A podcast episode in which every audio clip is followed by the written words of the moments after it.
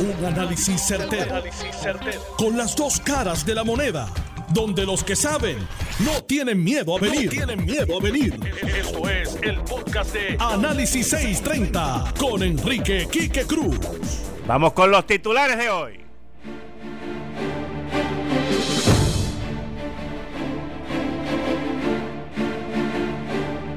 Legislador PNP graba a la gobernadora y tiembla Puerto Rico hoy por la mañana. Estaba en un edificio en Atorrey en un tercer piso y lo sentí.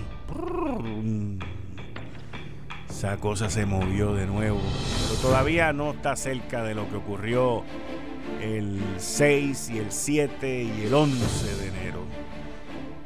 La réplica de 5.0 surge a 17 kilómetros de Guánica. Mucha ansiedad en el área cuando se aprestan ciertos sectores turísticos y de restaurantes en Guánica a abrir la semana próxima, señores, la semana próxima. El tribunal local determina que el secretario de Hacienda se le fue la mano, excedió sus poderes representante PNP le dice a la gobernadora que no se haga la víctima. Le están haciendo la campaña a Wanda, by the way. Se estima, escuchen esto, no lo dije yo, lo dijo un alto ejecutivo de la Autoridad de Energía Eléctrica.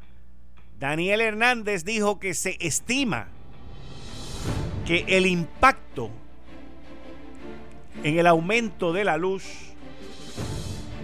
por el combustible que están utilizando va a estar entre 2 y 6 centavos, papá.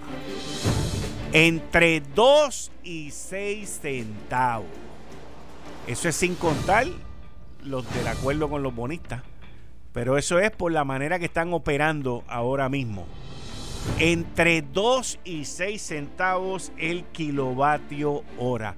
Eso es un aumento entre 10 y 30%. Prepárense, ahorren, ajustemos, ajustémonos un poquito en este mes de febrero porque eso viene por ahí y no hay quien lo despinte. Quizás, quizás como Puerto Rico estuvo oscura como tres o cuatro días después del desastre aquel del 7 de enero, que se fue la luz por lo de Costa Sur y estuvimos oscura como tres o cuatro días, creo que fue cuatro o cinco días. No veamos ese impacto tan grande cuando llegue la factura ahora, pero la de marzo no hay quien no las despinte. No hay quien no las despinte. Oigan, los demócratas, bendito, los demócratas, bendito, los demócratas, bendito, los demócratas, bendito, bendito, bendito, los demócratas. No les sale nada bien. Nada bien. Tienen un mega revolú en Iowa. Y lo más probable es que digan ahora que la culpa la tiene Trump, o los rusos, o los dos.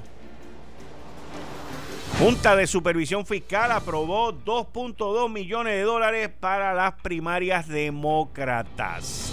Saludos desde Fairfax, Virginia, un condado digno de escuchar y emular. Muchas gracias. Saludos a los de Fairfax, Virginia. Y mis queridas amigas y amigos, esto se está poniendo bien interesante. Porque eh, la guerra no para. Así que tranquilo todo el mundo con la ansiedad. Esto es Análisis 630 que acaba de comenzar. Son las 5 de la tarde en todo Puerto Rico. Puerto Rico. Hora de escuchar la evolución del análisis con el gabinete de expertos de mayor conocimiento en la radio puertorriqueña.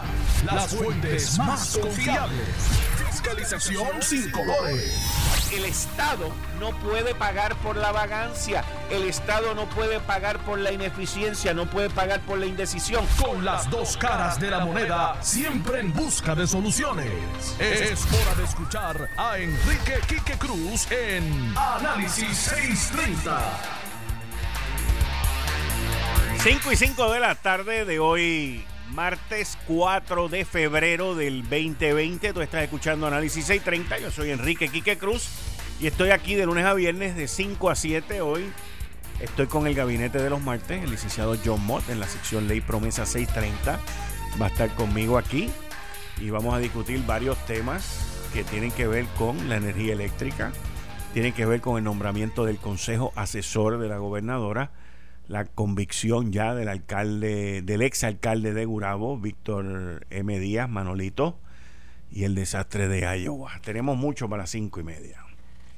Bueno, esta mañana, precisamente cuando sale la noticia sobre la grabación que le hicieron a la gobernadora Wanda Vázquez, y, y escuchando la grabación, y antes de que comenzara el programa de aquí de Noti1 de las 9 de la mañana, donde está Alejandro García Padilla, Carmelo Río, Alex Delgado.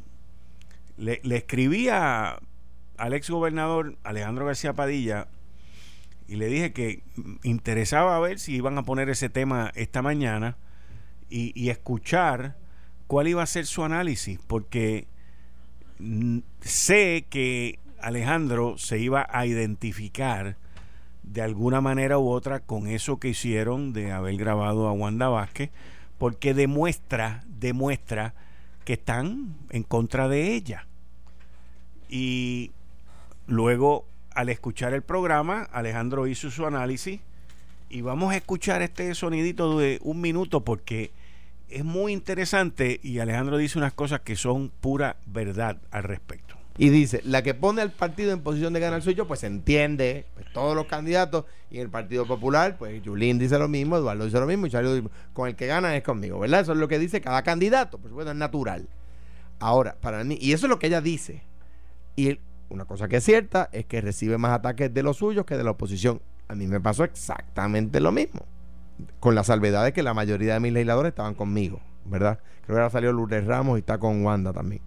Ahora bien, Dicho eso, lo que a mí es para mí es terrible y es terrible para la, ley, para la legislatura de, eh, de cualquiera en el futuro.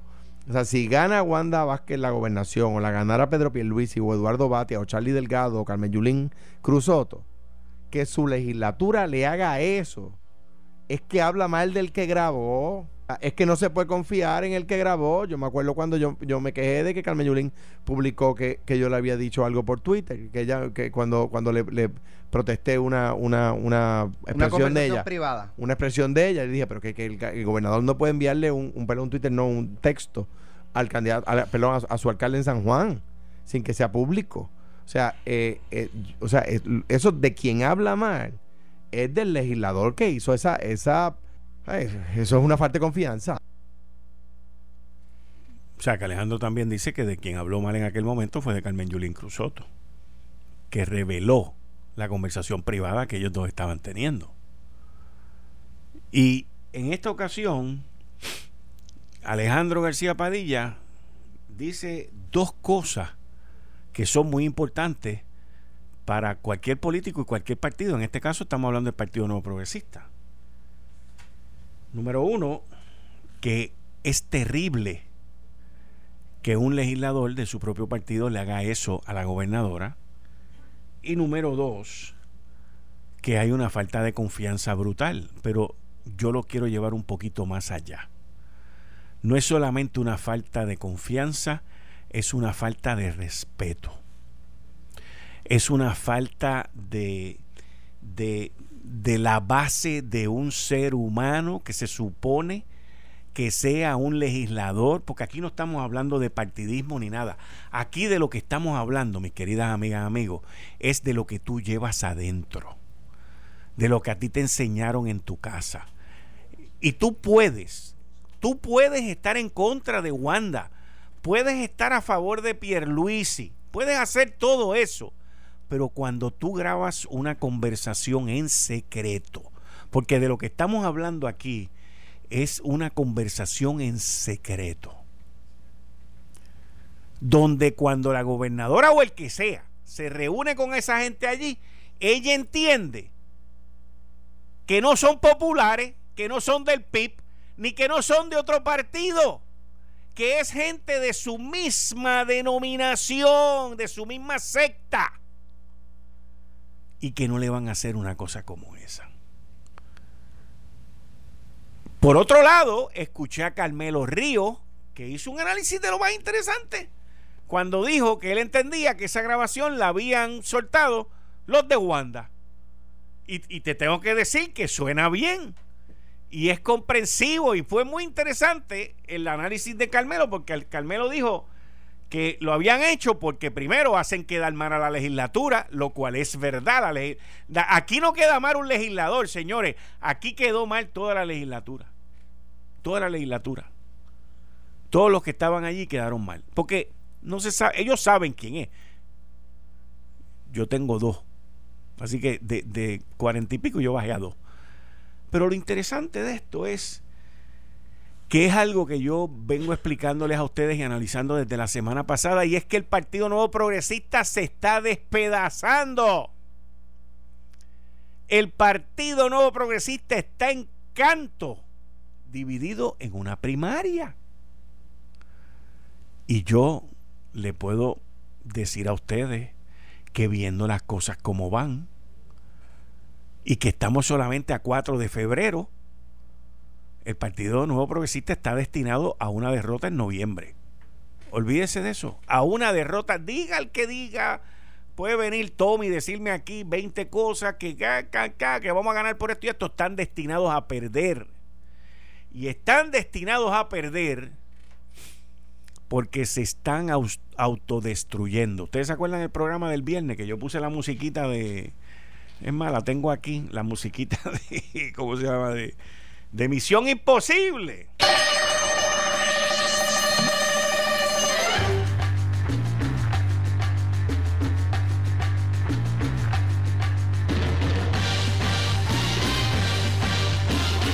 Esta grabación se va a destruir en 5 segundos.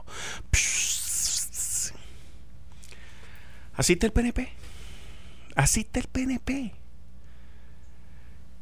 Y yo, ahora, aunque es mi amigo, viene aquí los miércoles y hablo con él toda la semana, se lo voy a volver a decir, la Tomás Rivera Chats.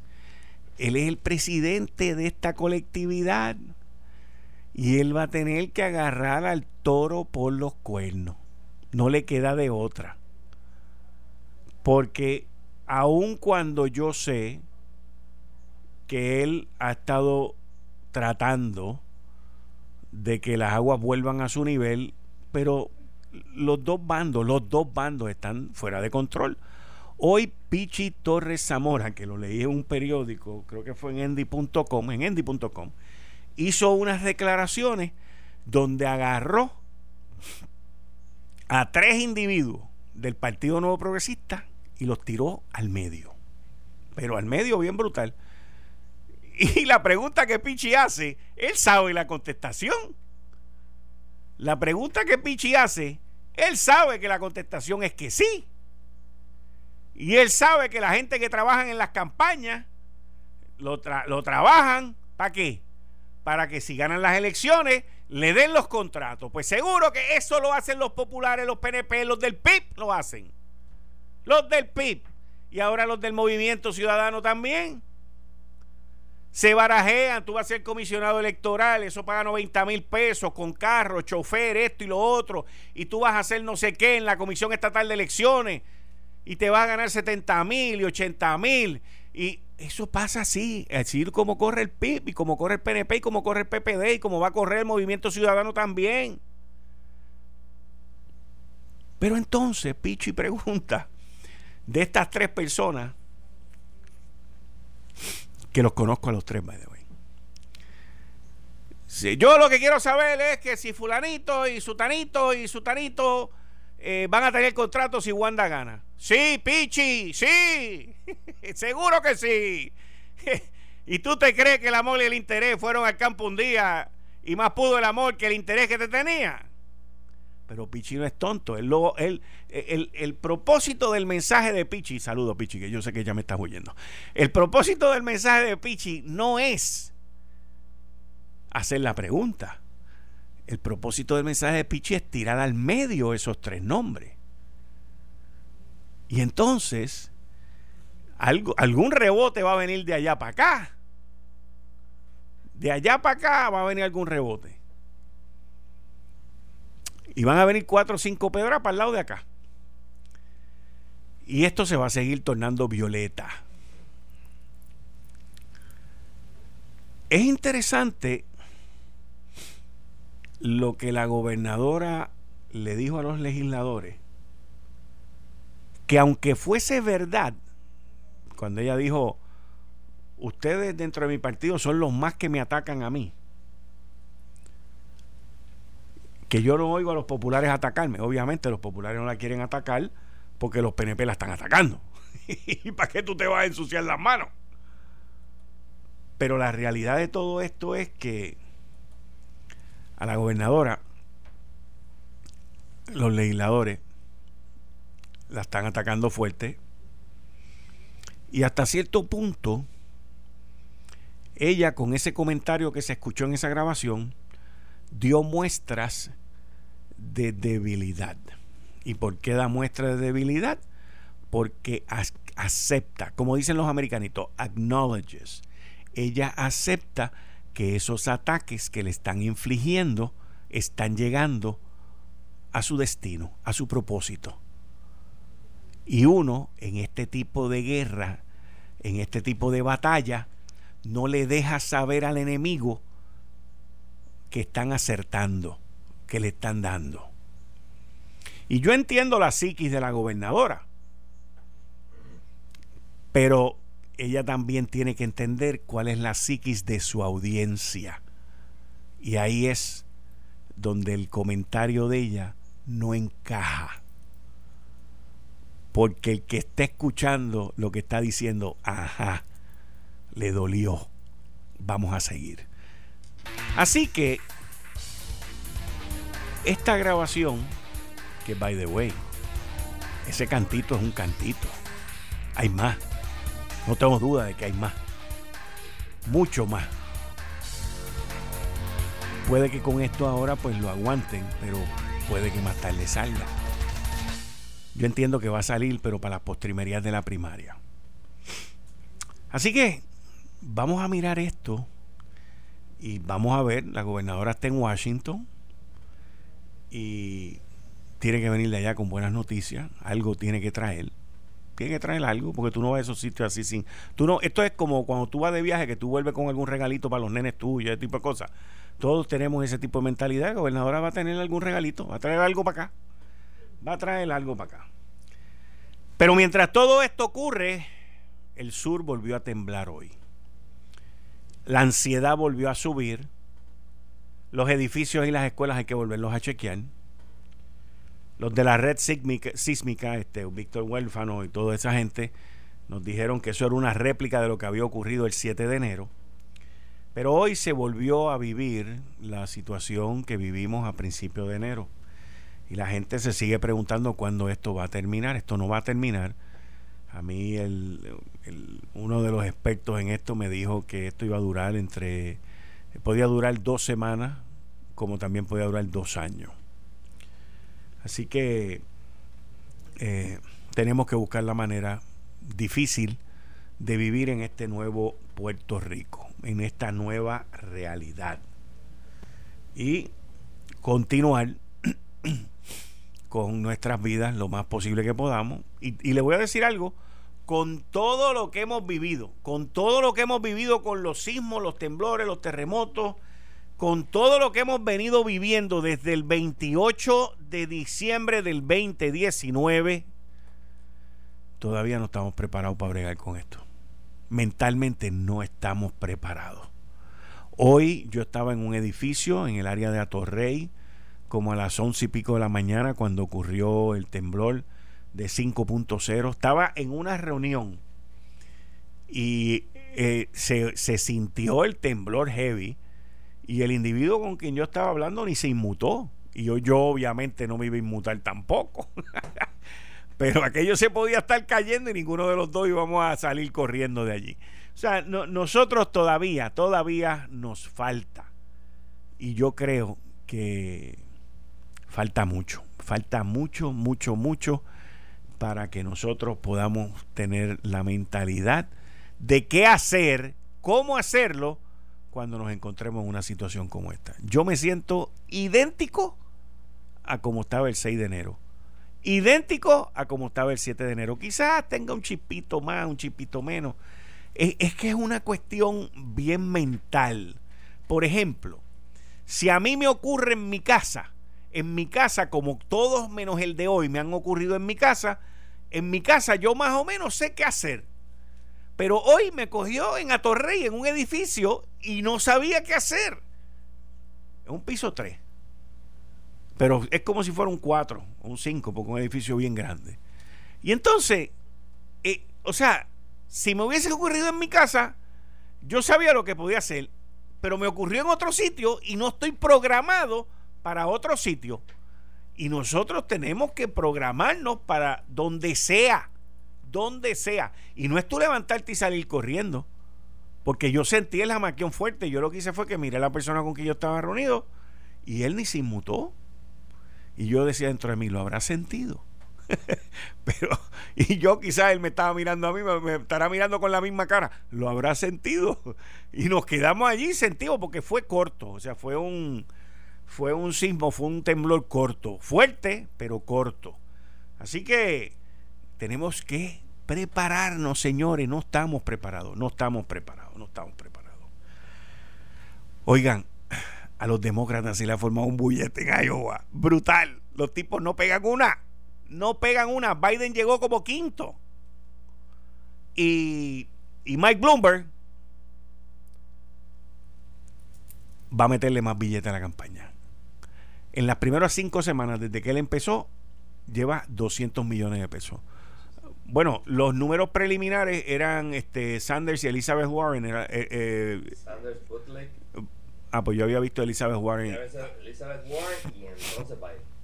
Ok, pues yo sé que Sanders estaba primero. Yo había visto a, Warren segundo y a Butler tercero. Pero esto fue esta mañana. Y como esta gente tiene un enredo, los demócratas no saben contar tampoco. No, imagínate. Mañana se les cae el impeachment, el residenciamiento contra Trump. Hoy se les cayó Iowa. Es un desastre. Pero yo llamo a esto karma. Karma. ¿Usted sabe por qué lo llamo karma? porque el presidente del Partido Demócrata se llama Tom Perez, que fue el que nos metió en el desmadre de la policía de Puerto Rico. Y después arrancó y se fue. Y fue el que también le prometió al renunciante Rosselló que la estadidad venía para acá si apoyaba a Bill Nelson. Y Bill Nelson perdió.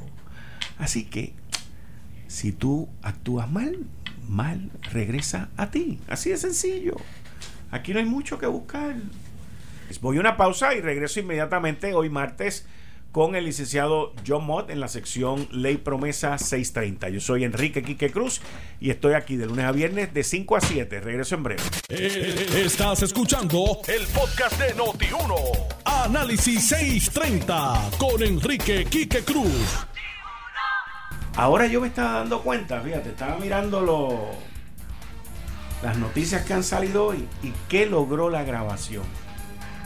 La grabación logró algo. Y es que sacó de la cueva a Jorge Dávila. Porque hasta ahora Jorge Dávila no había tenido que salir a decir nada.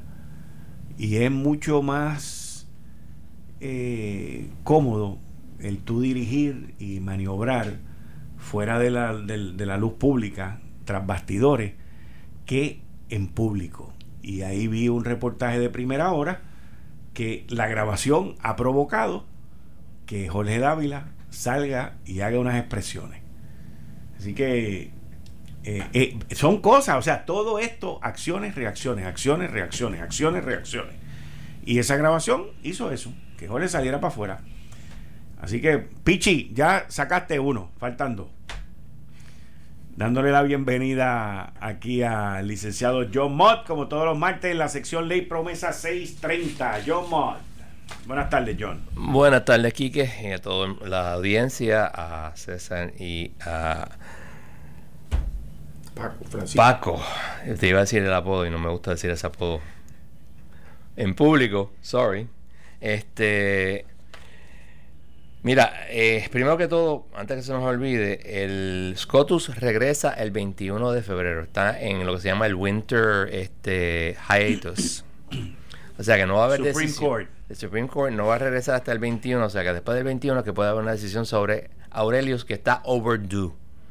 Eso puede querer decir que hay mucha, puede haber muchas concurrentes y disidentes andando, que eso es lo que usualmente atrasa que algo que se argumentó el 15 de octubre haya sido publicado ya. Eso es uno. Eh, quería comentar sobre el nombramiento de Rosemilia Rodríguez, el juez José Antonio Fusté, el ex juez, eh, Roberto Rivera, que no lo han mencionado, una persona que sabe muchísimo de los asuntos municipales, y la licenciada Nilda Añeses Loperena para un comité asesor sobre el asunto del uso de los fondos de CDBG. Yo no había oído en ningún sitio hasta ahora Ajá. el nombre de Robert Rivera Cruz, que lo conozco, muy Sí, capacitado una- persona me acabo de enterar ahora. Sí, está en la noticia.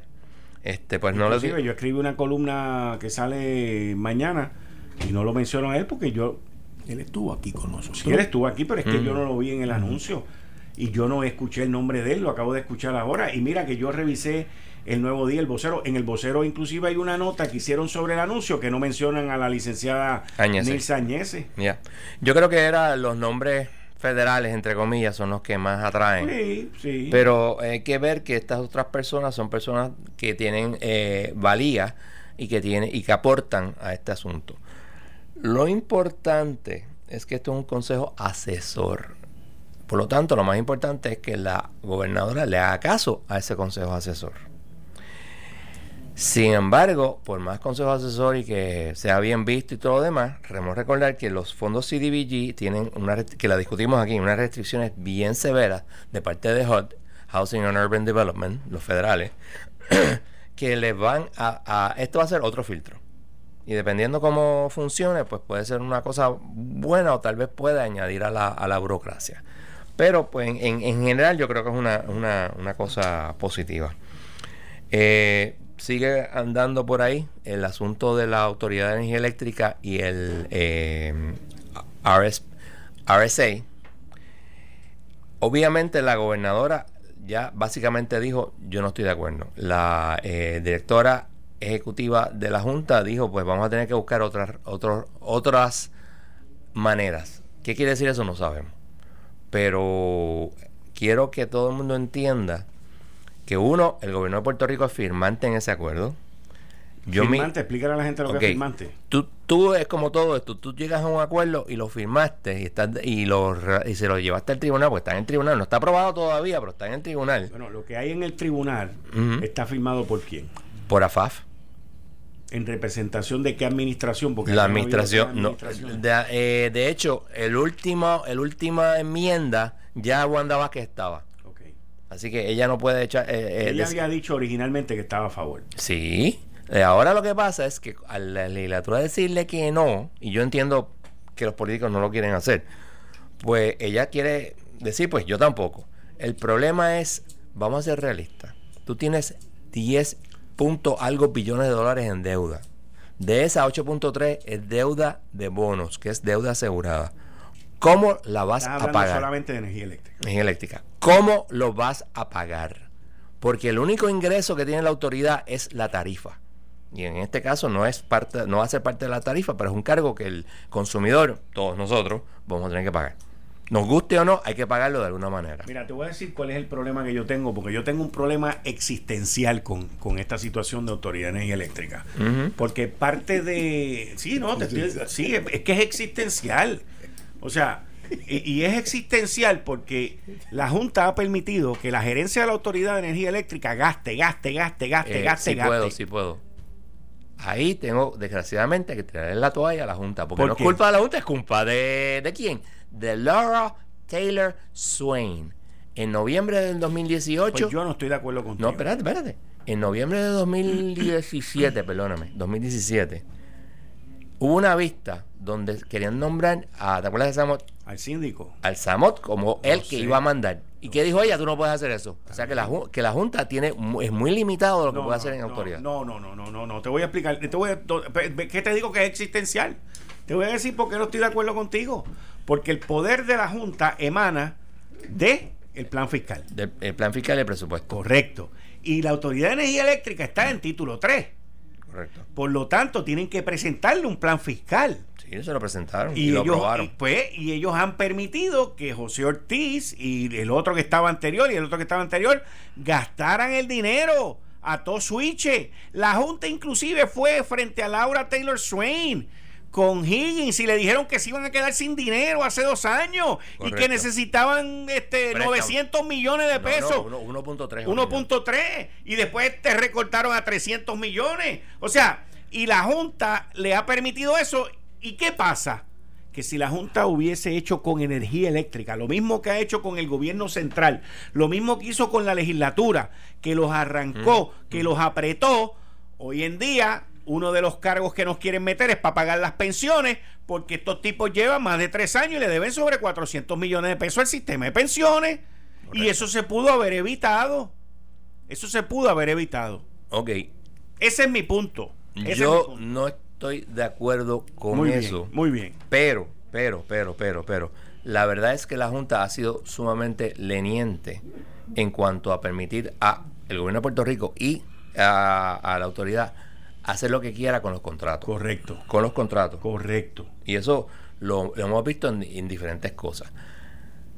Siguiendo con el punto, todos los políticos, y esto estuve hablando con dos o tres de mis fuentes, y una de ellas me dijo algo que me quedé frío, porque tiene toda la razón, me dijo, cuando se, se hizo el Automatic Stay, porque acuérdense que, se- que estamos hablando del Automatic Stay que se hizo en junio 30, empezó en vigor en junio 30 y siguió hasta mayo, que ahí fue que fueron a la quiebra, no se podía cobrar nada a, la- a Puerto Rico. Y obviamente después de la quiebra, pues tampoco se puede. ¿Qué pasa? Eso fue para ayudar a Puerto Rico a estabilizar sus finanzas. Y esta persona me dijo con toda razón. eh, ahora eso ha sido el peor eh, efecto sobre Puerto Rico porque piensan que no tienen que pagar. Los políticos te hablan sobre la autoridad. Mira, ¿cómo tú vas a pagar la deuda de la autoridad? Porque de alguna manera hay que pagar algo. Si no es aumentando la tarifa, porque la tarifa en este momento no da. Yo entiendo eso. Eso es un punto y un dilema que se ha discutido desde el principio. Y el director ejecutivo de la. Autoridad de Energía Eléctrica, José Ortiz, Nuestro amigo. mi problema existencial, y eh, el presidente de la Junta de la Autoridad de Energía Eléctrica, que tiene un deber y una responsabilidad fiduciaria sobre esto, porque todo no le puede caer a José Ortiz, Ralph. Krill, y los miembros de la Junta de Directores son tan irresponsables como lo ha sido José Ortiz. Estamos de acuerdo.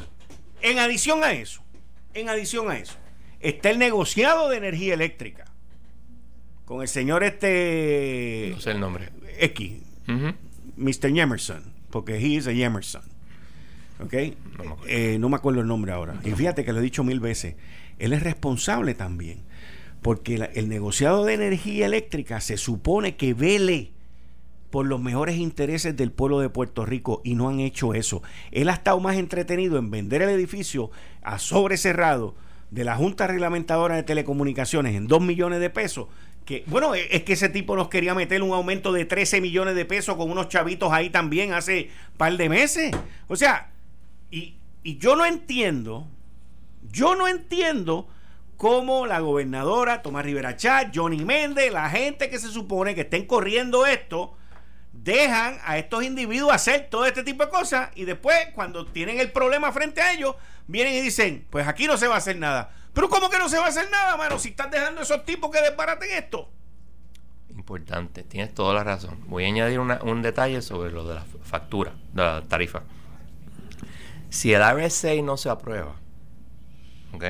Si el RSA no se aprueba, es muy factible que esas personas que están firmantes, que son las compañías Ajá, ajá. aseguradoras y los bonistas, digan, ah, sí, pues entonces ahora voy a renovar la petición que yo hice originalmente de que se nombre un síndico, de que usted levante el stay para nombramiento del síndico. Y como yo he dicho anteriormente, la opinión del primer circuito sobre ese punto esencialmente le dice a Laura Taylor Swain, si te lo piden tienes que darlo. Y si ese, eso ocurre, se va a aumentar la tarifa porque bajo la ley anterior, la ley de la ley es más todavía está en, en- en vigor la ley de la autoridad y el acuerdo de bonistas dice que una el- tú nombras el, el síndico para el aumento de la tarifa el hecho de que tú hayas creado una una ley una todo un aparato no quiere decir mucho porque tú tenías el derecho de propietario, derecho de propiedad, para tú aumentar la tarifa automáticamente. Y tú me estás quitando eso sin una justa compensación. Eso es una violación de la Constitución federal y Puerto Rico.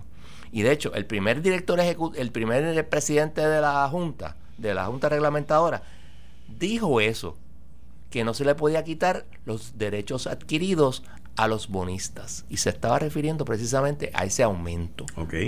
Así que obviamente eso es una controversia que la discutirán un montón de personas y de hecho ya FAF está diciendo no, no, es que se necesita la aval de la legislatura. Pero a todo esto nos exponemos y pregúntenle a los legisladores y les recomiendo, pregúntenle cuánto hay que pagar por la autoridad. ¿Quién lo va a pagar? ¿Cuánto hay que pagar por la deuda de Puerto Rico? ¿Quién la va a pagar? Todas esas preguntas que los políticos lo contesten, porque nosotros al fin y al cabo somos los que vamos a pagar. Así mismo es. Y no, y no, yo no veo a nadie haciendo la pregunta. Tú tienes, por ejemplo, a una persona que yo respe- respeto, la voy, ¿Nos está escuchando? ¿sí? Haciendo campaña en contra de- del acuerdo. Yo no tengo problema con eso, pero entonces, y se lo he preguntado, pero no me, me ha ignorado. ¿Cómo vas a pagar la deuda de la autoridad? Y es una pregunta básica, porque tienes que pagarla. Yo te voy a decir lo que yo creo. Dime. Todos, incluyendo la gobernadora, Ujú, están diciendo hay que buscar otra alternativa. ujú. Y yo creo que van a venir con otra alternativa. Like what? No sé. Porque, Pero sabes, cuando todo el mundo en el aire. Pero existe. Pero sí, sí, es que- que cuando todo es el que- mundo, es que cuando todo el mundo empieza a decir, quisiera- no, es que cuando todo el mundo empieza a decir, tenemos que buscar otra alternativa, es porque ya existe una alternativa. No es porque están preguntándole al cielo de que baje maná y le diga, mira, aquí están los chavos. Pero necesitas el aval de los bonistas. Los bonistas ya dijeron en la vista del miércoles pasado, que yo estuve, güey, no necesitamos el aval de la legislatura para aprobar esto. Ah, Bien claro, yo no lo- estoy lo- necesariamente de acuerdo con ellos, pero tú lo, lo dijeron. mencionaste, tú lo mencionaste aquí la semana pasada Sí. Y te pregunté que cuál había sido el planteamiento sustentando eso y tú No me dijiste que ninguno. Ninguno. Ellos pero solamente dijeron eso. Dijeron eso. O sea, Ahora, esa es la posición el, de el- ellos. el tema de todo esto es que nadie nos ha dicho y perdón, y yo sé que alguien lo sabe, que mucha gente lo sabe, pero nadie nos ha dicho cuántos son esos cuatro chavos. Nadie nos los ha dicho. Y si esos cuatro chavos son 150 millones de pesos, Ujú. Pues yo te aseguro a ti que de otro sitio van a aparecer los 150 millones de pesos. Anualmente. Anualmente. Anualmente. Yo no- yo no lo veo. Está bien, pero que te estoy diciendo, o sea, es que yo estoy escuchando muchas cosas que están ocurriendo en distintos puntos, pero que todas se entrelazan. Y, y yo personalmente creo que con el RSA, y yo creo que te pregunté esto la semana pasada y te lo vuelvo y te lo repito, si no te lo pregunté, pues te lo pregunto ahora. Pero yo creo que con el RSA y con esto de energía eléctrica y todo este revolú, no va a pasar nada antes de junio y no va a pasar nada antes de noviembre. El problema con todo lo que estás diciendo es que acuérdate que la vista es para no, marzo Lo 4. sé, tú me lo dijiste. Y si no se hace un acuerdo, si no se aprueba el acuerdo para marzo 4, pues eso no hay acuerdo. Entonces te tienes que preguntar si puede haber un, un plan of adjustment. Entonces van a pedir que se levante el stay. Puede ser que eh, con todo lo del levantamiento de stay, pues eso toma un poquito de tiempo, etcétera, no se decida para junio. Pero definitivamente antes de noviembre ya va a decidir. Yo creo que para junio. I go step by step. Yo creo que para Junio junio es no va a posible pasar. que no. Van Ok, a esperar, van a, también- esperar a que pase la, la, la Acuérdate primaria. que cuando tú pides un levantamiento del stay, te tienen que dar una vista en 30 días. O sea, es automático, la ley lo dice, la juez lo ha dicho 20 veces. Mira, yo tengo que dar una lista porque la ley me lo dice. Sí, pero mira, si estas cosas, lo que yo te voy a decir, no estoy soñando con pajaritos preñados, ni la luna está hecha de miel y se come con queso. O de queso y se come con miel. Pero estas cosas se dan dentro de los ámbitos negociables en todas estas cosas. La- los representantes de la Junta que están hablando con los bonistas, esa gente llevan años reuniéndose, todo eso, van donde los tipos del RSA y le dicen, mira, mano, la- ya la gobernadora le dijo a ustedes que estaba de acuerdo con esto. Aquí hay una primaria. ¿Ustedes tienen algún problema que esperemos hasta junio? Y los tipos, si han esperado tres años y medio, que esperen hasta junio, no es nada. Ok, siempre y cuando le- les digan que ella va, va a apoyarlo después. Bueno, es que no, ellos no están diciendo que la está apoyando después. Lo que le dijeron fue, mira, ahí está firmado, ahí está apoyado, eso ya, pero da- tiene que darle un break porque la mujer está en una primaria.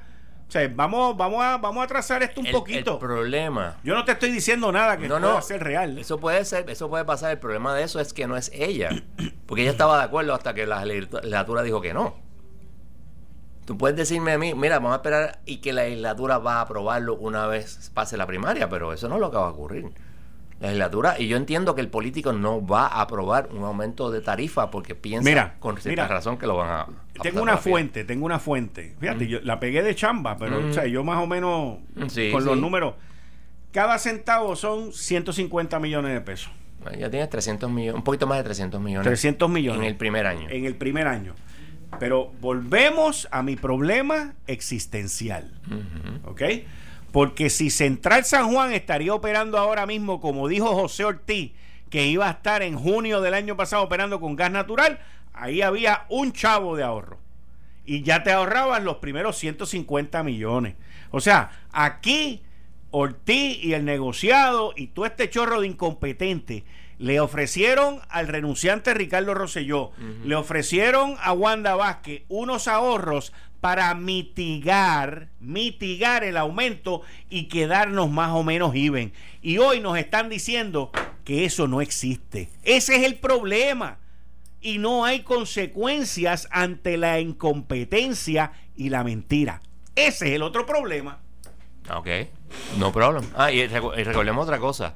El cargo de transición se está haciendo en gran medida para que, que la autoridad quede sin deuda.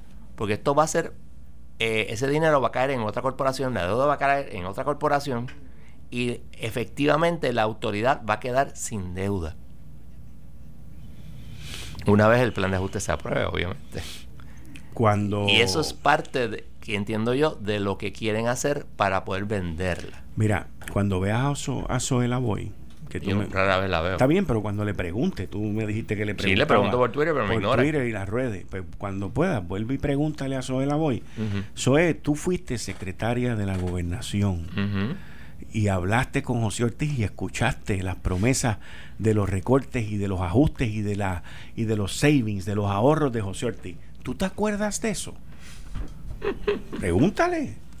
I'm not that evil. I am. But I am Ella not. nos está escuchando. I am not. Yo Mira, te a- digo. Antes de que se vaya, John, quisiera hacer una, una- Licenciado César Vázquez. a- eh, abundar en algo de lo que él está diciendo y tiene eh, toda, toda razón, ¿verdad?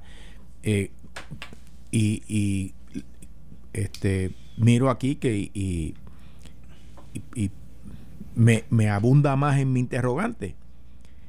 Si no hay alternativa, pues tiene que ser el aumento de la tarifa. Ahora, como hay mucha gente que dice que hay alternativas, yo quisiera que acaben ya. Dejen de estar diciendo que hay alternativas. ¿Cuáles? Déjenla, dígala, para que se acabe la incertidumbre.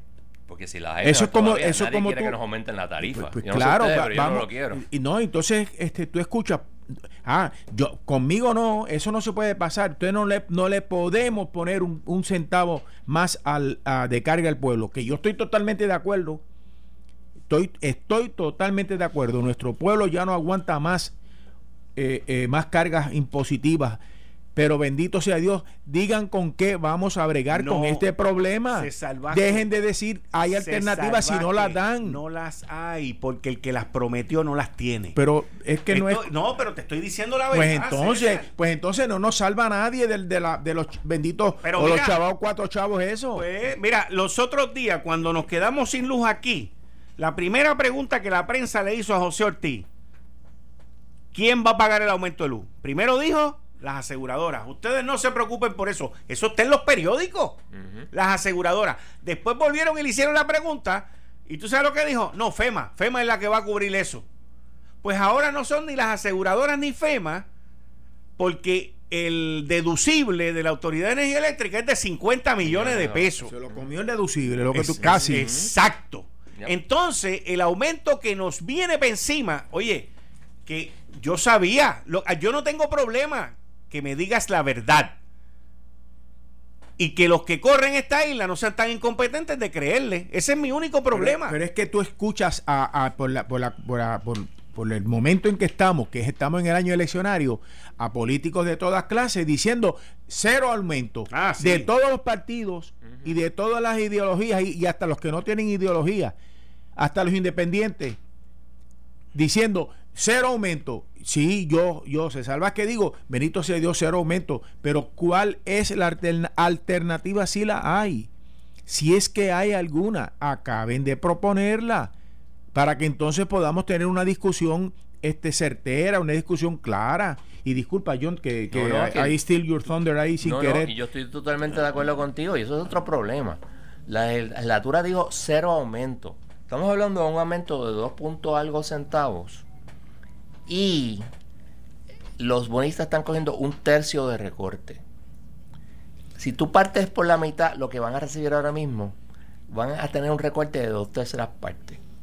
Pero de todas maneras, estás hablando de un poco más de un centavo de aumento. O sea, it's, it's mind-boggling que tú vengas y digas no hay aumento. Como yo siempre digo, ¿cómo vas a pagar? Porque se suponía. No se ponía. Se ya- suponía. eso pasó. No, pero es que, es, que, es que el presente está basado en el pasado.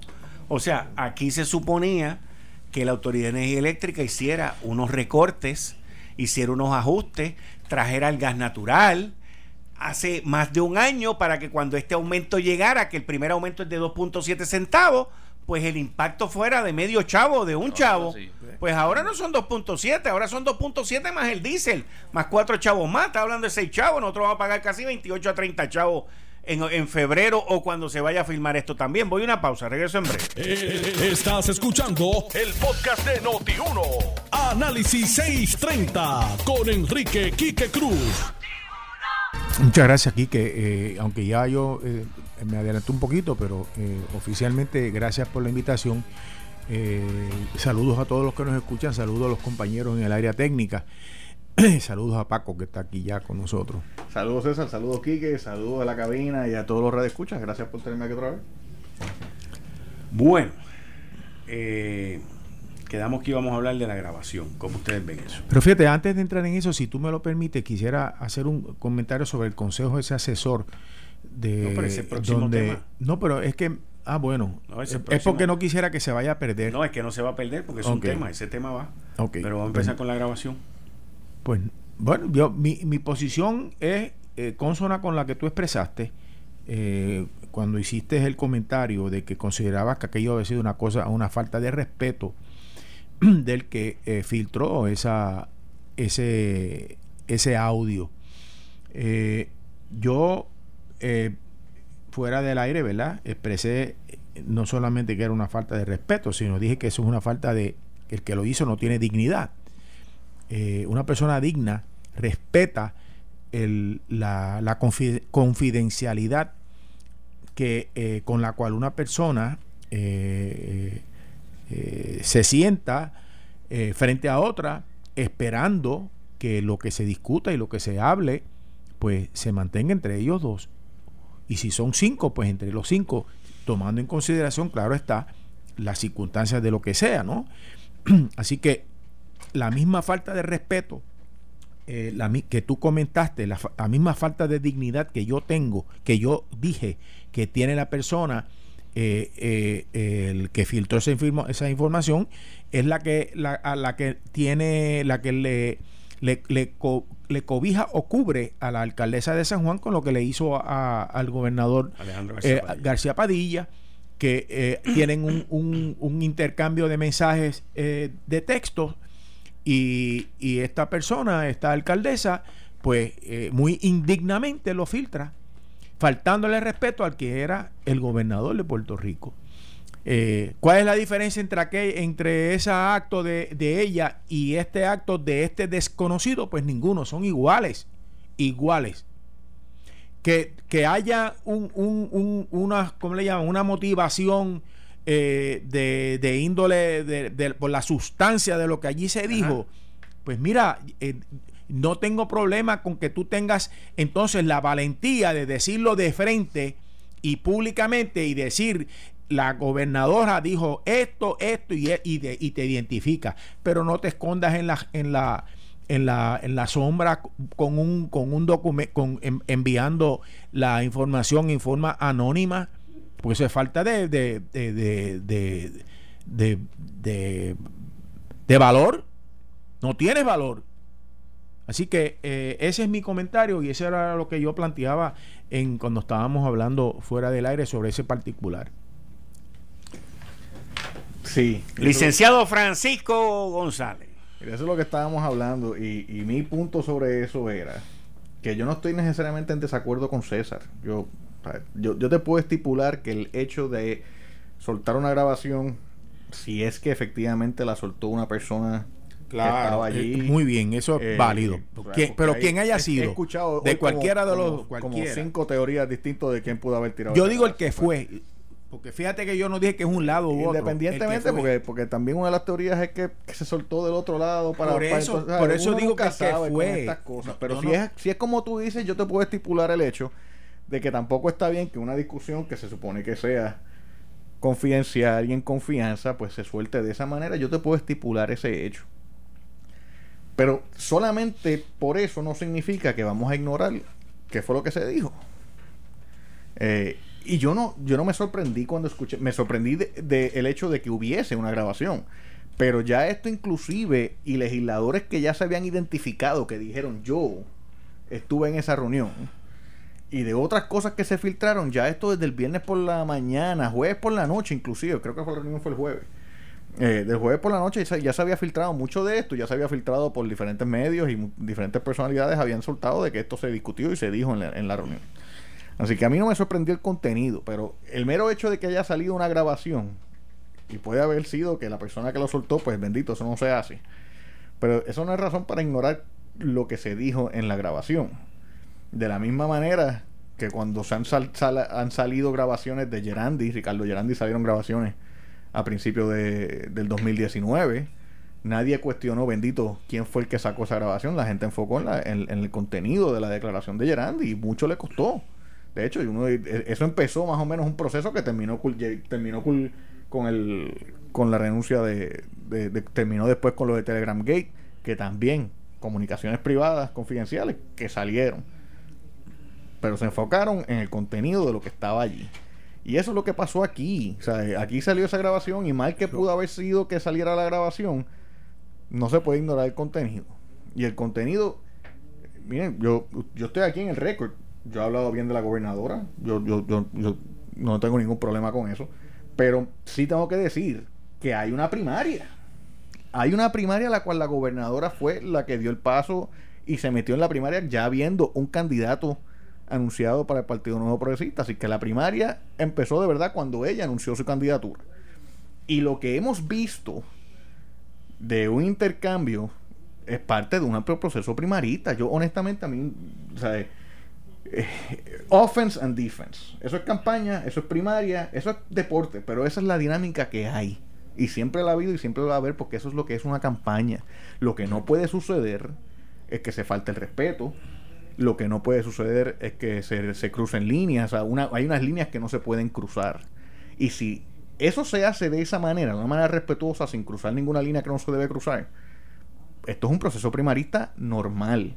En cuanto al comentario de la gobernadora, cuando ella dice los que me critican son ustedes, miren, yo ahí difiero. Con todo el respeto, difiero. Aquí inclusive hace unas semanas hubo unas manifestaciones al frente de Fortaleza pidiendo la renuncia de la gobernadora. Y la razón por la cual esas manifestaciones no tuvieron éxito fue porque el propio Partido Nuevo Progresista no se metió en esas manifestaciones, a diferencia de lo que pasó en julio del 2019. El PNP no se metió y inclusive PNP defendieron a la gobernadora. O sea, para que entonces venga y dice, ustedes son los que me están criticando. Y claro, la crítica no comenzó tampoco hace un mes cuando ella anunció. Porque la realidad es que durante las navidades estuvo bastante callada la cosa. El día de Reyes fue el terremoto. Pedro Pierluisi suspendió su campaña. Y por dos semanas, casi dos semanas y media, no se escuchó nada de la campaña de Pedro Pierluisi. Cuando empieza entonces esta dinámica, es cuando suceden los incidentes del almacén y al día siguiente cuando destituye a dos funcionarios respetados dos funcionarios que se consideraban que estaban haciendo buen trabajo y no se pudo dar unas explicaciones por las cuales se destituyeron a esos funcionarios. Al contrario, la gobernadora pudo haber dicho, miren, se destituyeron porque le retiré la confianza, no confío en ellos y ya. Pero eso no fue lo que hicieron. Lo que hicieron fue que trataron de pintarles, incluirlos a ellos en el asunto de, del almacén. Entonces cada día salía un, cuestionamiento nuevo, salía una explicación nueva que daba dos que llevaba dos preguntas nuevas. O sea, fue, fue e- esto no ha ocurrido en el vacío. Eh, y, y volvemos, yo creo que esto es parte de una dinámica. Están cuestionando la investigación de la Cámara, pues está bien, está bien que la cuestionen. Offense and defense. Pues ellos se están defendiendo de la investigación de la Cámara diciendo que esto es un asunto político. Eso es válido, que lo levanten. Pero se supone que hay una investigación que se hizo en 48 horas que nadie ha visto. Sí, o sea, esto, e- eso No, y, a- y la secretaria dijo hoy que se iban a tardar dos años o tres años. y la secretaria dijo que se iban a tardar dos o tres años. O sea, eh, eh, Bueno, hay sí. unos cuestionamientos que dan paso a fiscalización. Lo mismo puede suceder del otro lado. La gobernadora y su equipo también han fiscalizado al, al- al comisionado residente, al excomisionado residente y candidato Pedro Pierluisi, y eso está muy bien. Eso es parte de la dinámica, siempre y cuando se haga con respeto y sin cruzar ninguna línea que no se debe cruzar de ninguno de los dos lados. Y honestamente yo no he visto de ningún lado. Y aquí tengo que decir, del propio lado de la gobernadora Wanda Vázquez, ni de ella ni de su equipo. Yo no he visto tampoco que crucen ninguna línea que no se debe cruzar cuando atacan y fiscalizan y cuestionan a Pedro Pierluisi. No lo he visto tampoco. Mira, yo, Eh, yo, yo creo que eso yo- está bien. Yo quiero, quiero, yo difiero profundamente contigo, Paco. Este, eh, primero, las manifestaciones que se dieron los otros días en Fortaleza no fue porque el PNP no estuvo allí, fue porque nadie quiso estar, ni PNP ni populares, ninguno, el pueblo en general quiso estar. ¿Por qué? Porque se han dado cuenta que lo que hay detrás de ese grupito, de ese grupete que está impulsando la, la ese que impulsó esa, ese- esa manifestación, son los de la izquierda radical que lo que quieren es destruir el sistema. Punto. Por eso fue que le sacaron el cuerpo. No fue porque no, eh, porque no eh, que querían defender a la gobernadora. Eh, esa no fue la razón para que no estuvieran allí la gente. Y co- como tú dices, el PNP.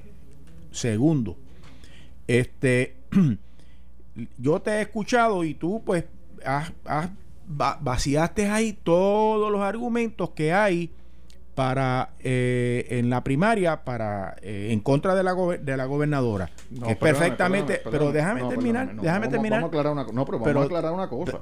Yo no estoy vaciando argumentos aquí en contra pero de la déjame pero es que es lo mismo que yo he escuchado de de, de los es mismos que- PNP pero déjame terminar yo te Pero, pero no, pero vamos a hablar pero, claro pues, pero O sea, yo no estoy vaciando argumentos en contra de la gobernadora. Yo lo que sí estoy diciendo es un trasfondo de lo que ha sucedido. por eso pero deja Inclusive yo no incluí ningún juicio. Yo no, No, estoy diciendo nada. Yo lo que estoy es... a- O sea, y estoy tratando de dar... No, que Bueno, no, una- no, pero, pero hay algo de lo que yo he dicho que no, No, es correcto. eh, Objetivamente no correcto. ninguno todo es correcto Pues entonces todo no es todos son pero, César, hechos no que me digas que estoy bajando argumentos en contra de la pues gobernadora. estás o sea, mencionando los argumentos que lo usan ha dentro de, la, dentro de la pelea primaria. Y quiero decir lo siguiente, para estar claro, yo no estoy respaldando a la gobernadora. Yo lo que estoy Diciendo es, porque todo comienza con la falta de confianza que se demostró en una reunión que se supone que era Y yo confianza. estipulé Y que yo pienso que si hay una, una competencia primarista, fenómeno, que se levanten todos los argumentos que hay que presentarle, pero hay ciertos ámbitos que se tienen que respetar, porque de lo contrario, tú te imaginas en, en- en un futuro, vamos a, eh, tenemos una reunión del directorio, del directorio, que es una reunión cerrada del, del Partido Nuevo Progresista. Y entonces allí se hacen unas manifestaciones de un lado y del otro. Entonces viene alguien, las graba y las filtra. Ok.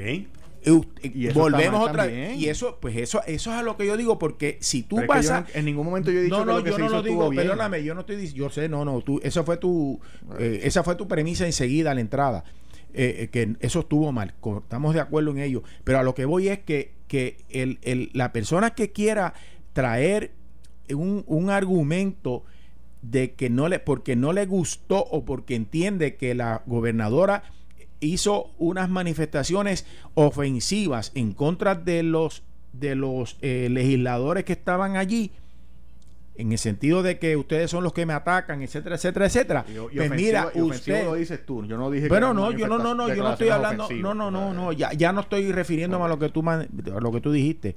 Este, el, que, que la persona que siente que, que, el- que ella fue, eh, eh, le atacó injustamente a los legisladores y vino y lo filtra, mira, tengan los pantalones de decirle, mire, yo, fulano de tal, que respaldo a, a- a- a- en este caso puede ser a Pierluisi, eh, digo, voy a decir lo que allí la gobernadora dijo sobre esto, y esto, y esto, y dígalo de frente. Mira, hoy yo escuché, ahorita antes de llegar aquí, al representante Juan Oscar Morales, a quien yo respeto muchísimo. Tremendo representante. Y le tengo un, un respeto y una estima enorme. Y en televisión le preguntaron directamente, ¿usted estaba en la reunión, en la conferencia legislativa esa? Y él dijo, sí, sin ningún temor y rápido, sí. ¿Y qué usted piensa de lo que dijo la gobernadora eh, en contra de lo que eso fue impropio? Dijo él. Dijo él, ahí, pero lo dijo de frente. Y entonces le preguntaron, ¿y usted respalda a, Pierluisi- a, Lu- a Pedro Pierluisi? Sí. E- Eso es un, eso es un, eso es un legislador. eso es un hombre que tiene el valor de decirlo de frente. Y decir, en mire eso yo esto, estoy esto y esto". completamente de acuerdo O contigo. sea, así es como yo creo que se deben hacer las cosas, pero no Sí. de, de soltarlo ahí este eh, festinadamente de la manera Digo, que y, alguien ahora, lo y hizo. ahora es más complicado también, porque cualquier Y- persona, ah, y entonces cualquier el peligro- persona es reportero y, y, y, y- y altoparlante con Twitter y con Facebook y con Claro, todos y lo, los- y el- los y- recursos. y lo peor de todo, que es lo que ahorita estaba diciendo Quique cuando empezó, y, y no sé si tú habías llegado, que están, están haciendo pedazos el partido. Sí. Lo están haciendo cantos y no, nos- no se están dando cuenta. Si no es necesario, mire, usted puede llevar una primaria con mucha fuerza, sin destruir eh, eh, la confianza que se debe tener. eh, el- porque la- esta primaria es en junio. De junio a noviembre, mire, compadre, si se destroza mucho, no hay forma, no hay manera de que nosotros podamos recoger los pedazos y hacer una presentación este, viable el- en noviembre, Y eso en es- la y elección eso es- general. Y eso es una preocupación. Esa es mi, preocup- mi- Y eso- una y yo comparto la preocupación y creo que es una preocupación sumamente importante y válida que tienen que tener en cuenta ambos bandos. Eh, tanto la de la gobernadora Wanda Vázquez como el del excomisionado residente Pedro Pierluisi. Es una consideración que tienen que tener porque cualquiera de los dos que gane tiene que tirar puentes al otro lado. Tiene poco tiempo para unificar el partido bajo su presidencia, porque el que gane va a ser el presidente nuevo del Partido Nuevo Progresista. Y tienen que correr una campaña. eh, y una campaña que no se vislumbra que sea fácil. Este, y aquí ya tenemos que hablar claro. Eh, yo creo que el Partido Nuevo Progresista está en una buena posición. Creo que el Partido Popular Democrático no tiene visión, no tiene plan, no tiene liderato, no tiene plataforma, no tiene credibilidad alguna. Y los candidatos en particular de ese partido, mucho menos. Eh, así es que, dentro de todo, el Partido Nuevo Progresista está en una buena posición. Pero no va a ser una, no va a ser una campaña fácil. Bueno, Eh, y, y- y yo, y yo la es- veo más es- complicada con, con- con el revolú y la guerra que hay ahora mismo. Y eso es con un partido unido. Ay, Por eso es que digo, es- esa es una consideración que Quique, ambos tú- bandos tú- tienen que tú- tener bien presente. Tú mencionaste ahorita a, a Pichi Torres Zamora que él mencionó los nombres o solamente o- No, él mencionó los nombres, están en el nuevo día. ah los dio los nombres. Sí, Pichi tiró los nombres. El problema es que a Pichi. ¿Tú los tienes ahí? Sí, O sea, el, problema es que, el problema es que Pichi tira eso. Pero qué fue lo que, que, que- porque por lo menos lo da de frente, ¿verdad? Y lo dijo él, ¿sabes? Sí, lo que pasa es, mira lo que Pichi dice. Tengo aquí. No voy a, no voy a divulgar los nombres, ¿ok? Este, lo que Pichi dice, porque está en Endy, que lo lean en Endy. Pero Pichi lo que dice es que él quiere saber, Pichi dice que él quiere saber si estas tres personas, que uno es el que le está corriendo la campaña, otro es el que le corre la campaña también, si esas tres personas van a tener contratos en el gobierno si ella gana.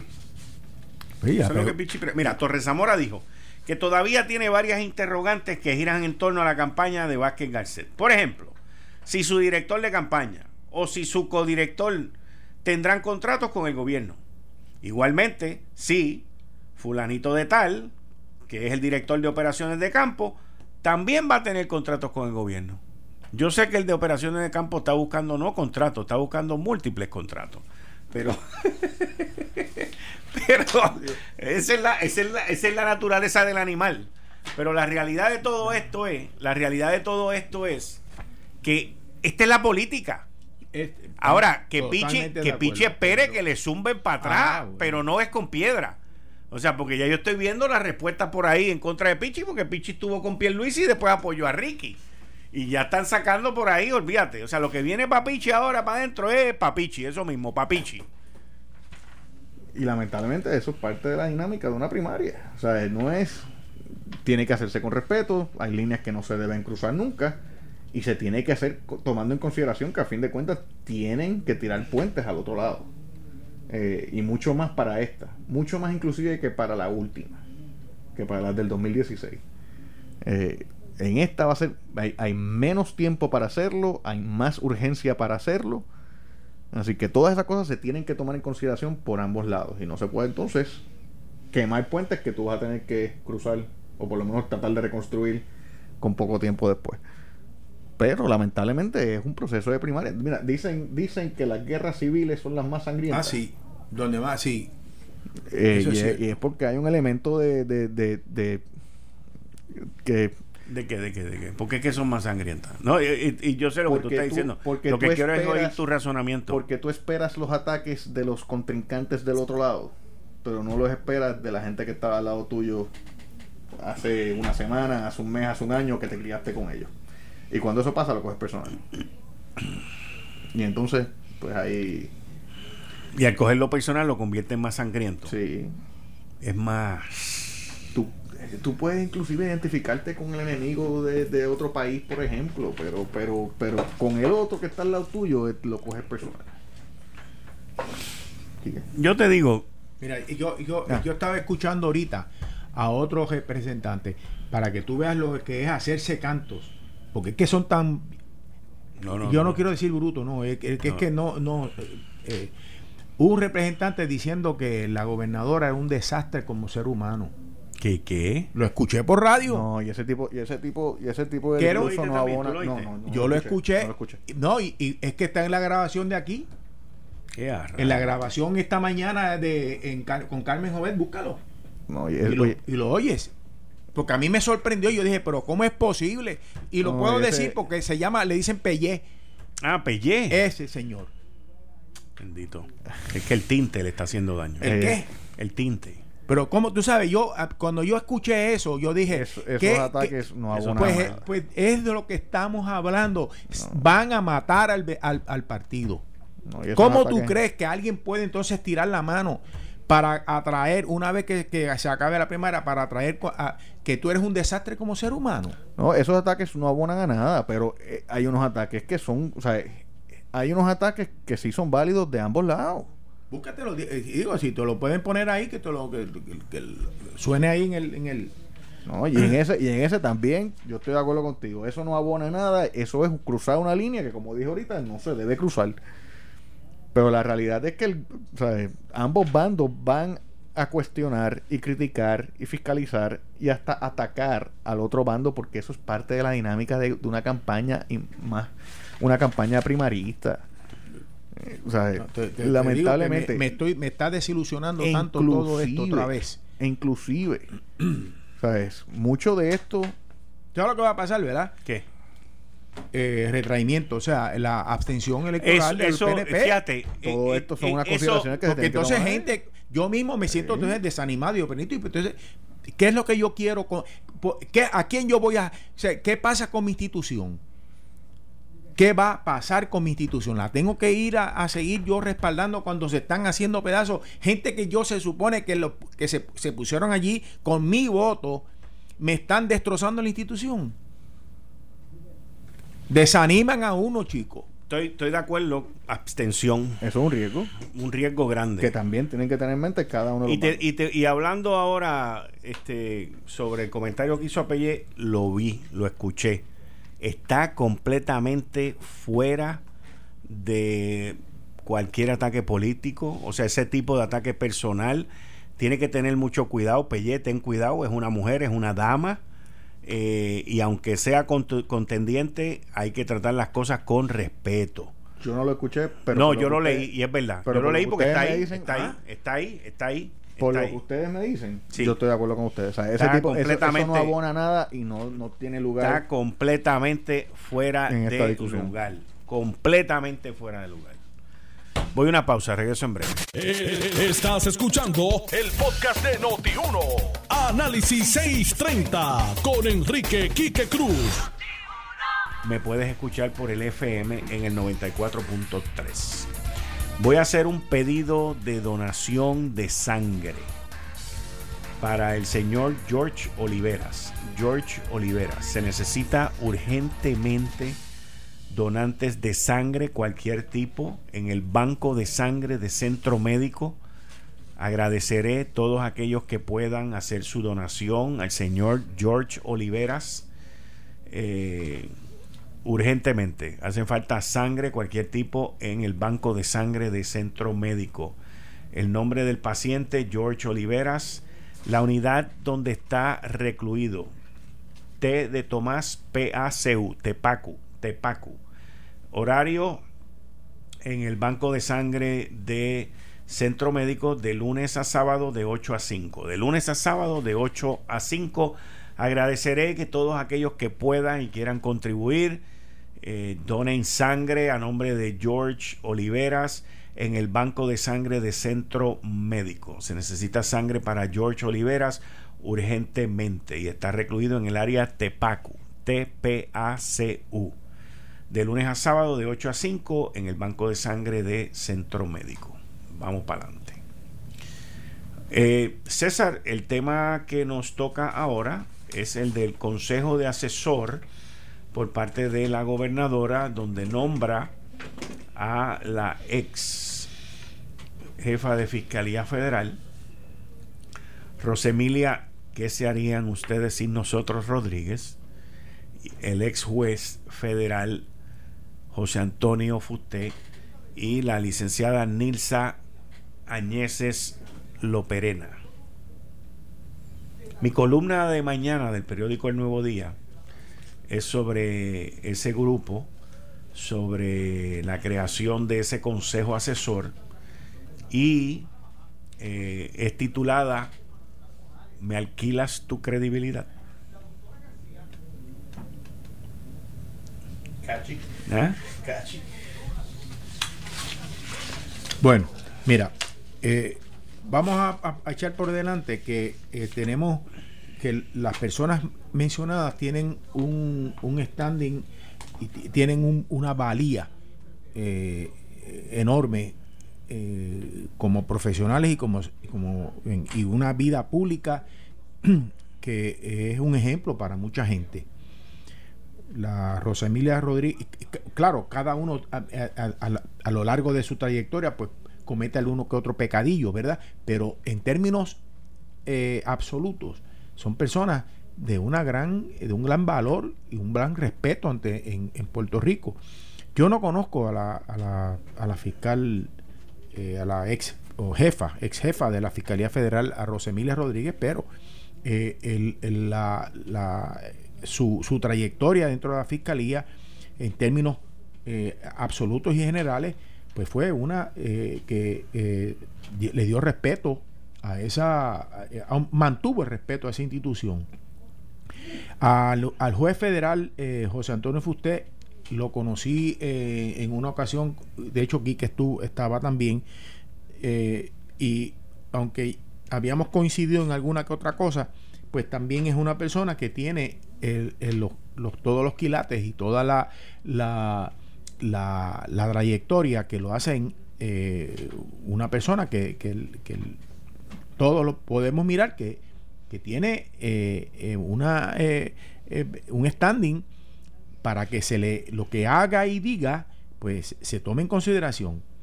Conozco a Roberto Rivera quien es el asesor municipal. Robert es una persona que es un hombre serio un hombre comprometido y un profesional de primera y conoce del asunto municipal en extenso pero en extenso. Es, de uno- es una de las personas que más conoce del asunto, de los asuntos municipales en Puerto Pero Rico. él es el asesor de la gobernadora en asuntos por eso, municipales. Pero está en este, es- lo- a lo que voy es que está en este grupo, junto con, con, con Rosemilia Rodríguez y, y Wanda, eh, eh, y, y- y Rosemilia Rodríguez y José, José, Antonio, José Antonio Fusté, la licenciada Añez Loperena, no la conozco.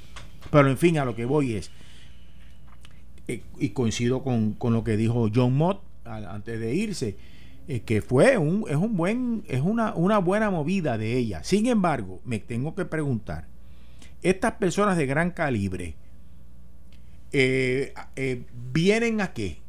Dice la, la información que es un consejo asesor para el manejo de fondos federales. Principalmente los fondos federales CDBG. Por eso, viene consejo asesor para eso. Ok. Eh, consejo asesor es que asesora, da consejos.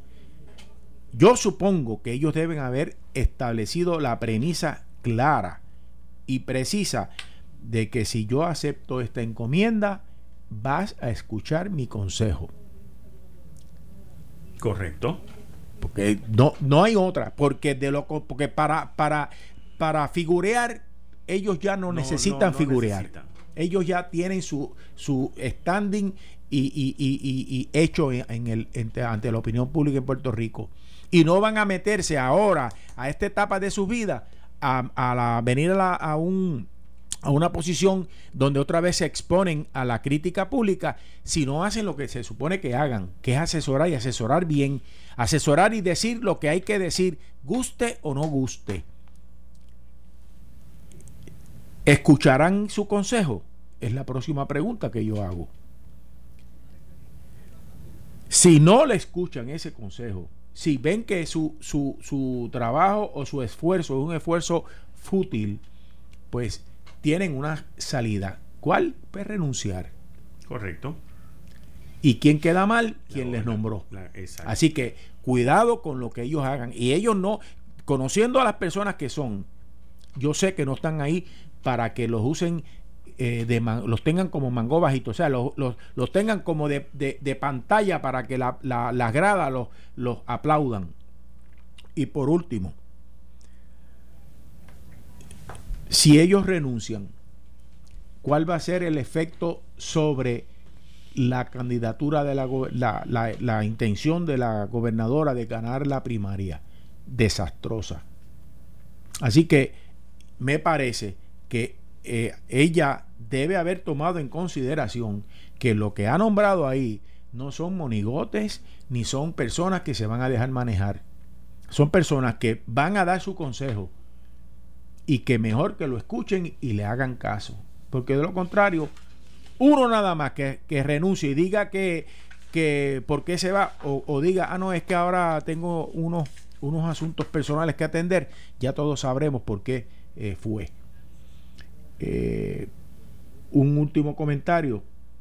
Me preocupa que esto pueda ser una capa burocrática adicional a las que ya nos han impuesto, impuesto que ahora mismo yo no sé, yo no entiendo en- quién es quién en el manejo de los fondos. Yo- que yo- si hay un que si hay un monitor, que si hay un almirante o vicealmirante, sepas, que si hay, o sea, eso no, no- como Yo- que yo, yo te lo digo, te voy a decir ahora. Antes de que el licenciado Francisco González hable, pero mira la cantidad de filtros que hay aquí. ¿Ok? Mira la cantidad de filtros que hay aquí. Primero, en los filtros para los fondos federales CDBG, primero, está el Departamento de la Vivienda Federal. ¿Ok? que pone unos requisitos y unas cosas que tú tienes que cumplir. Segundo, está el monitor o síndico que acaba de nombrar Casablanca, que es el almirante Brown. Tercero, está FEMA. Cuarto, está vivienda estatal. Quinto, está Core 3, que fue creado como supervisor de todo este revolú bajo el renunciante Roselló. Sexto, la Junta de Supervisión Fiscal, que está incluida ahora como una condición de vivienda federal allá en Estados Unidos. Séptimo, el Consejo de Asesoramiento Federal. Siete filtros. Y lo más probable es que hay otros por ahí en el medio que se me han quedado. ¿Y cuándo van a llegar los Siete chavos? filtros. ¿Cuándo Los iba- chavos no van a llegar hasta después del primero de octubre. Sí, pero una, pero tienen que pasar por todos esos filtros, ¿no? Siete Y filtros. si se tranca en uno, ¿cuándo van a llegar? Siete filtros. Pero ¿por qué son los siete filtros? Eh, Yo no me concentraría en que hay siete obstáculos, en que hay siete vallas, en que hay siete problemas. ¿Por qué es que hay siete? Por la desconfianza. Claro. Y ahora no estamos hablando de desconfianza de los federales, ahora es desconfianza aquí también. Totalmente de acuerdo. Siete filtros. Totalmente de acuerdo. Pero también sabes algo, Eh, si nosotros fuéramos un estado, Tendríamos siete filtros la- también. en un estado, Sí. Eh, tú sabes cuánto con- a- el eh, No, y te voy a decir, te voy- mira en Nueva- ¿cuá- cuántos han estado cuántos gobernadores de, de Illinois han ido presos Cuatro de los últimos cinco. sí. ¿verdad que sí? Sí. cuatro de los últimos cinco Eh, y si yo me voy a, a mirar de estado por estado Sí.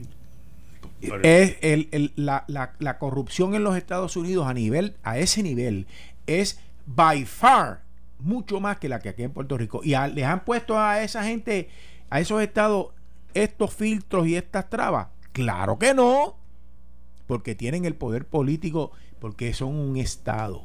Nosotros somos una triste colonia. Eso es verdad. Sí, y porque el gobierno federal, el presidente y el vicepresidente y los legisladores les conviene que ese dinero que, que salga llegue al Estado y a los que van a votar por ellos en los próximos cuatro años lo antes posible. Con Eso nosotros no hace gran diferencia porque como nosotros no votamos anyway, pues. Ahí- ahí- ese es el gran La- problema la desigualdad El- el- política. No solamente, no solamente la des- sí es la desigualdad, pero en adición a eso, al nosotros no tener el, pro- el poder político que tú mencionas, César Vázquez y el licenciado González también, eso significa, mis queridas amigas, amigos, que legisladores y senadores de otros estados de la nación norteamericana deciden cuáles son las compañías que van a obtener esos contratos. Porque eso es así.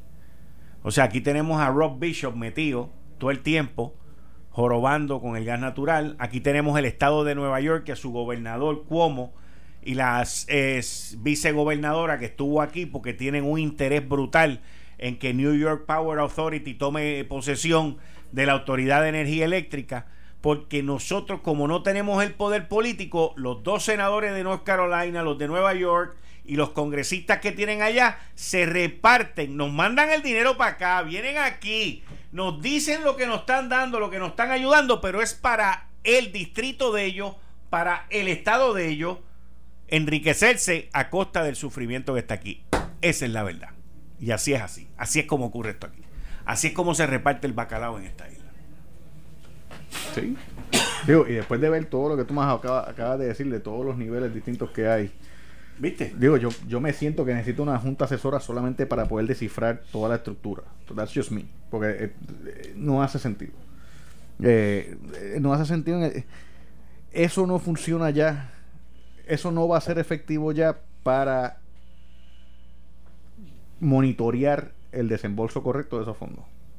O sea, ya no va a ser efectivo para eso. Hay tantos niveles que ya no va a ser efectivo para eso. Lo que va a hacer es retrasar todo el proceso. Y yo, yo no estoy criticando la creación de esta comisión. Yo creo que los, los servidores públicos que están ahí en esa comisión nueva, como estaba diciendo César, son muy buenos. Eh, mi problema no es la comisión nueva que se ha creado. Mi problema es que todo, toda la estructura eh, que estaba hace años, porque Core Street tiene hace par de años y todo eso. Y yo entiendo que muchas de estas oficinas tienen un propósito válido, pero lo que pasa es que creo que ya ha llegado un punto en que no va a ser efectivo para eso. En cuanto a la comisión como tal, sí, Y yo lo creo más- que es una y lo buena más idea. probable es que AFAF está metido en esto también. Tiene que, yo me imagino que tienen que monitorear todo a eso. través de Core 3. O sea, que, que son ocho. O sea, eh, pero la realidad, digo, y eso es, después están las agencias específicas que van a estar utilizando fo- los fondos. Este, porque pueden que hayan fondos, si algunos de esos fondos son para, para educación, para las escuelas, tiene que estar educación, si alguno de esos fondos son para residenciales públicos, va a estar vivienda, si alguno de esos van a ser para hospitales, va a estar salud. Eh, así que hay, hay, más, hay muchos más. Yo creo que la comisión es una buena determinación, la gobernadora yo creo que es una buena movida. Yo soy de los que, y no lo estoy diciendo aquí, yo, de- yo lo he dicho aquí, es difícil desligar lo político con lo administrativo en un gobierno. Eh, y yo creo que para la gobernadora eh, la creación de esta comisión puede ser una buena determinación tanto administrativa como política. Pero estoy de acuerdo con César en el sentido de que tiene que escuchar a los miembros. Eh, y estos no son miembros que se dejan eh, influenciar o que van a simplemente servir como sellos de goma. Yo comparecí ante el juez usted eh, par de veces y, y- y sello de goma no es. Al contrario, eh, bastante estricto en la manera de, de- de llevar los procedimientos era en el tribunal. Eh, y son personas que ya tienen su legado, su legacy. Eh, ya tienen su reputación hecha y no van a permitir que ese legado y esa reputación se dañe después de que ya se retiraron para colmo. Eh, y después de que estuvieron 30, 40, 50 años en, en profesiones y en carreras distinguidas, que entonces en esta etapa eh, se les daña. Así que yo, eh, yo, yo confío en que ellos van a hacer un buen trabajo. Eh, fueron, fue, fueron buenas nominaciones, nombramientos de la gobernadora, porque son gente de primera, son gente con, con una gran reputación en Puerto Rico. A, a Robert también lo conozco, él es de Morovis y, y yo le tengo mucho cariño a- al pueblo de Morovis, al municipio de Morovis. Este, así que lo conozco bien y es un tipo muy competente, muy inteligente. Y cuando digo tipo, no lo quiero decirle. Sí. eh, eh, es una Son- persona, un hombre muy competente, muy, muy respetado, muy inteligente. Así que yo confío que, que, que es más que más, está más que preparado para eso. Eh, pero sigue siendo, siempre va a ser un riesgo. Pero claro, tomar decisiones cuando estás en el gobierno siempre es un riesgo. Así es que vamos a ver, pero mi preocupación es que ya hay tantos niveles que, que ¿sabes? Solamente viendo ver cómo tú maniobras por todos esos Sí, niveles, te toma tanto tiempo que, que, que- que- que estás derrotando el propósito de estos fondos. ¿Y ya. quién paga todos esos niveles? Porque hay asesores y tienen que haber este. Eso lo paga el gobierno de Puerto Rico. Exactamente. Excepto FEMA. Sí, pero lo paga el gobierno de Puerto Rico porque el gobierno de Puerto Rico es el que tiene. Digo, esta junta de asesores no van a cobrar nada, ni dietas Yo, ni sí, yo me nada. imaginé que no. Y FEMA es, federal, Y así que FEMA no es es eso. federal, pero como quiera el gobierno tiene que pagar por todo ese chorro de gente que está los ahí. asesores, porque esa gente O sea, tiene que ser, tienen que tener su, su- sus técnicos. La junta para de poder- supervisión fiscal la paga el gobierno local. Sí, completa. Porque, y todos tienen que ser sus técnicos para ver lo que, se- que se esté haciendo bien. Porque hay, una El reglament- hay unas reglamentaciones. El gobierno local, los asesores de vivienda local los paga el gobierno local. Por Y cada- es- y cada- es una agencia del gobierno. Y, local. ca- digo. No y cada una de ellas debe tener sus reglas, su procedimiento, cuándo se van a reunir, cómo lo van a hacer. Tú sabes cuál es el, el- el problema aquí es que, y esto lo, lo digo, no estoy criticando a nadie en específico porque todos son culpables.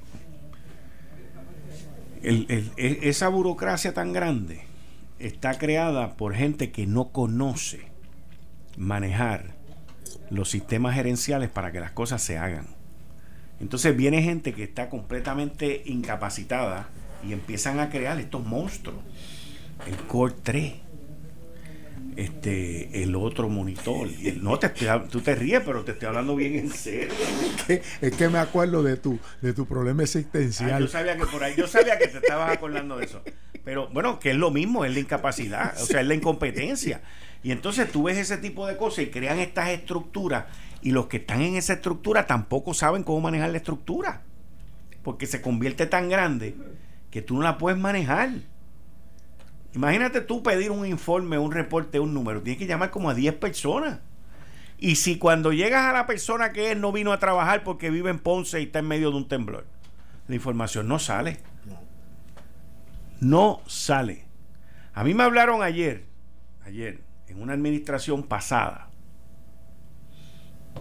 en el Departamento de Carretera Obras Públicas, que el secretario de Transportación de los Estados Unidos mandó a buscar al secretario de aquí.